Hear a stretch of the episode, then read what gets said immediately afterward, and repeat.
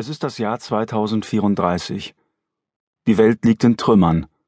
Die Menschheit ist fast vollkommen vernichtet. Strahlung hat die zerstörten Städte unbewohnbar gemacht. Außerhalb ihrer Grenzen, so erzählt man sich, erstrecken sich endloses, ausgebranntes Ödland sowie zu undurchdringlichem Dickicht mutierte Wälder. Doch keiner weiß genau, was sich dort befindet. Die Zivilisation erlischt und die Erinnerungen an die ehemalige Größe des Menschen werden allmählich von Märchen und Legenden überwuchert. Über 20 Jahre ist es her, seit das letzte Flugzeug gestartet ist. Verrostete Eisenbahnschienen führen ins Nichts. Und wenn die Funker zum millionensten Mal die Frequenzen abhören, auf denen früher New York, Paris, Tokio und Buenos Aires sendeten, so hören sie noch immer nichts als ein einsames Heulen. Über zwanzig Jahre sind seit damals vergangen, doch der Mensch hat die Herrschaft über die Erde bereits anderen Arten überlassen. Geschöpfe der Strahlung, die viel besser angepasst sind an das Leben in dieser neuen Welt. Die Ära des Menschen ist vorbei. Aber die Überlebenden wollen es nicht wahrhaben. Einige Zehntausende Menschen sind übrig geblieben, und sie wissen nicht, ob außer ihnen noch irgendwo Menschen leben, oder ob sie die Letzten auf dieser Welt sind. Sie bewohnen die Moskauer Metro, den größten Atombunker, der jemals von Menschenhand geschaffen wurde, den letzten Zufluchtsort der Menschheit. Fast alle Überlebenden befanden sich an jenem Tag in der Metro, und das rettete ihnen das Leben. Die hermetischen Sicherheitstore der Stationen schützen sie vor der Strahlung und den furchtbaren Kreaturen an der Oberfläche. Alte Filter reinigen Luft und Wasser. Von findigen Tüftlern konstruierte Dynamomaschinen erzeugen Strom. In unterirdischen Farmen züchten die Menschen Champignons und Schweine. Die Ärmeren schrecken auch vor Rattenfleisch nicht zurück. Eine zentrale Verwaltung gibt es schon lange nicht mehr. Die Stationen haben sich in Zwergstaaten verwandelt, wo Menschen sich um Ideologien, Religionen und Wasserfilter scharen. Oder sich einfach nur zusammenschließen, um feindliche Angriffe abzuwehren. Es ist eine Welt ohne Morgen. Träume, Pläne, Hoffnungen, all das hat hier keinen Ort. Gefühle sind Instinkten gewichen, und der wichtigste davon ist der Wille zu überleben um jeden Preis. Die Vorgeschichte zu den Ereignissen dieses Buches wird in dem Roman Metro 2033 erzählt. Die Verteidigung der Sevastopolskaja. Sie waren nicht zurückgekehrt, weder am Dienstag noch am Mittwoch noch am Donnerstag, dem letzten vereinbarten Termin. Der Außenposten war rund um die Uhr besetzt und hätten die Wachen auch nur das Echo eines Hilferufs gehört oder den schwachen Widerschein einer Lampe an den feuchten, dunklen Tunnelwänden gesehen, dort, wo es zum Nachimowski-Prospekt ging, so wäre unverzüglich ein Stoßtrupp losgeschickt worden. Die Anspannung wuchs mit jeder Stunde. Die Wachen, hervorragend ausgerüstete und eigens für solche Einsätze trainierte Soldaten, schlossen nicht eine Sekunde lang die Augen. Der Stapel Spielkarten, mit dem sie sich sonst die Zeit zwischen den Alarmeinsätzen vertrieben, staubte schon seit zwei Tagen in der Schublade der Wachstube vor sich hin. Ihre zwanglosen Unterhaltungen waren erst kurzen, nervösen Absprachen gewichen, und jetzt herrschte nur noch unheilvolles Schweigen. Jeder hoffte als erster die hallenden Schritte der zurückkehrenden Karawane zu hören. Es hing einfach zu viel davon ab. Alle Bewohner der Sewastopolskaja, ob fünfjähriger Knabe oder alter Greis, verstanden es mit Waffen umzugehen. Sie hatten ihre Station in eine uneinnehmbare Bastion verwandelt. Doch obwohl sie sich hinter MG-Nestern, Stacheldraht, ja sogar Panzersperren aus verschweißten Schienen eingeigelt hatte, drohte diese scheinbar unverwundbare Festung jeden Augenblick zu fallen. Ihre Achillesferse war der Mangel an Munition.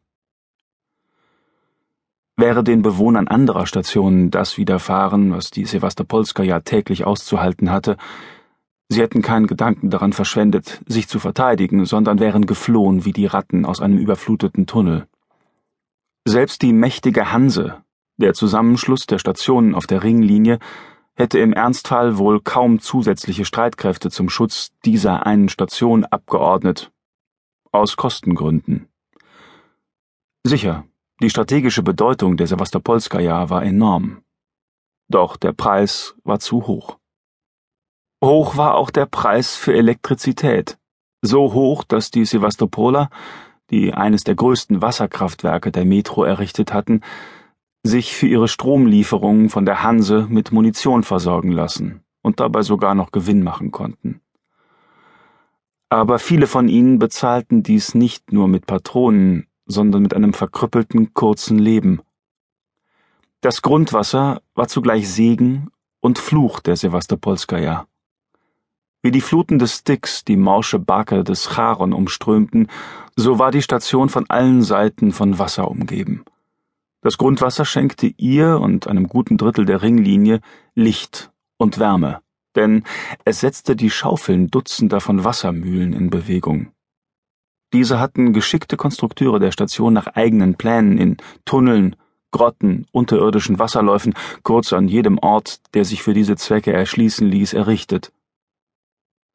Zugleich jedoch nagte das Wasser unablässig an den Pfeilern, löste allmählich den Zement aus den Fugen, während es ganz nah hinter den Wänden der Station vorbeigluckerte, wie um die Bewohner einzulullen. Das Grundwasser hinderte sie daran, überflüssige, nicht genutzte Streckenabschnitte zu sprengen, und genau durch diese Tunnel bewegten sich Horden albtraumhafter Kreaturen auf die Sevastopolskaja zu, wie ein endloser giftiger Tausendfüßler, der in einen Fleischwolf kriecht. Die Bewohner der Station kamen sich vor wie die Mannschaft eines Geisterschiffs auf dem Weg durch die Hölle. Ständig waren sie dazu verdammt, neue Löcher zu finden und zu flicken, denn ihre Fregatte war schon vor langer Zeit leckgeschlagen. Und ein Hafen, in dem sie Schutz und Ruhe finden könnten, war nicht in Sicht. Gleichzeitig mussten sie eine Attacke nach der anderen abwehren. Denn von der Tschetlanowskaja im Süden und vom Nachimowski Prospekt nördlich ihrer Station kamen Monster durch Lüftungsschächte gekrochen, tauchten aus der trüben Brühe der Abwasserleitungen auf oder stürmten aus den Tunneln heran. Die ganze Welt schien sich gegen die Sevastopoler verschworen zu haben und keine Mühen zu scheuen, um ihre Heimstatt von der Metrokarte zu tilgen.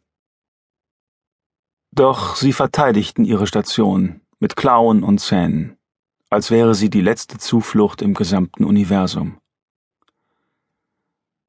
So geschickt allerdings ihre Ingenieure auch sein mochten, so hart und gnadenlos die Ausbildung ihrer Kämpfer auch war, ohne Patronen, ohne Glühbirnen für die Scheinwerfer, ohne Antibiotika und Verbandszeug würden sie die Station nicht halten können. Freilich, Sie lieferten Strom und die Hanse zahlte dafür einen guten Preis. Doch die Ringlinie hatte noch andere Lieferanten und eigene Quellen. Die Sevastopoler dagegen würden ohne Versorgung von außen nicht einen Monat lang überleben. Und ihr Vorrat an Patronen neigte sich bedrohlich dem Ende. Jede Woche wurden bewachte Karawanen zur Serpuchowskaja geschickt, um für den Kredit, den man bei den Kaufleuten der Hanse eröffnet hatte, alles Notwendige zu beschaffen und sogleich wieder zurückzukehren. Solange sich die Erde drehte, solange die unterirdischen Ströme flossen und die von den Metrobauern errichteten Gewölbe hielten, würde sich daran nichts ändern. Diesmal aber verzögerte sich die Rückkehr der Karawane, und zwar so sehr, dass nur ein Schluss möglich war. Etwas Unvorhergesehenes musste geschehen sein, etwas Furchtbares, das weder die schwer bewaffneten, kampferprobten Begleitsoldaten noch die jahrelang gepflegten Beziehungen zur Führung der Hanse hätten verhindern können. Die Sache wäre weniger beunruhigend gewesen, wenn man wenigstens hätte kommunizieren können. Doch mit der Telefonleitung zur Ringlinie war etwas nicht in Ordnung. Die Verbindung war bereits am Montag abgebrochen und der Trupp, den man auf die Suche nach der defekten Stelle geschickt hatte, war ohne Ergebnis zurückgekehrt. Die Lampe mit dem breiten grünen Schirm hing tief